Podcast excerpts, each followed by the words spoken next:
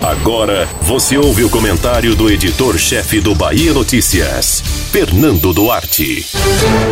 Finalmente chegamos ao tão falado platô da contaminação por coronavírus em Salvador. Pelo menos é essa a avaliação do prefeito Assemineto que confirmou ontem que a partir de agora há certo controle do avanço da pandemia, o que permite se falar em reabertura gradual das atividades. Tanto que a gestão municipal deve apresentar, em conjunto com o governo da Bahia, os protocolos de retomada da normalidade, vamos tratar dessa forma. É um prelúdio de que o pior já passou a capital baiana ainda mantém altos níveis de ocupação de leitos clínicos e de UTI. No entanto, com a perspectiva de oferta de novas unidades e com um fluxo de pacientes de regulação dentro de um mínimo aceitável, essa ocupação não parece ser um problema. Isso não significa que tudo vai voltar a ser como antes da noite para o dia, mesmo porque a chamada imunidade de rebanho não chega a ser significativa entre os soteropolitanos.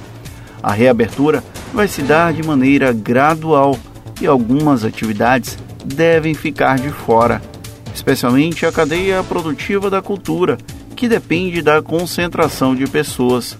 Já as atividades esportivas devem voltar a acontecer sem a presença de público, algo que já servirá de consolo para os torcedores mais fanáticos de futebol é uma espécie de um passo após o outro, sob constante monitoramento para evitar que seja necessário recuar aos níveis de restrição atual. O fato de a Semineto estar terminando o segundo mandato, inclusive, facilitou bastante a implantação dessas medidas mais duras, que começaram a ser implantadas na capital baiana em março. Sem as amarras de uma candidatura, o prefeito não hesitou em ter atitudes que desagradaram parcelas consideráveis dos chamados formadores de opinião do eleitorado. A Semineto foi ao limite do cálculo político e assumiu o ônus dessas ações, contendo até eventuais danos ao seu candidato à sucessão, Bruno Reis. Outro fator importante nesse processo foi a relação republicana entre o prefeito e o governador Rui Costa. O acordo de cavalheiros foi além do pacto de não agressão, que gerou dividendos positivos para a cidade, enquanto o caos na saúde parecia iminente.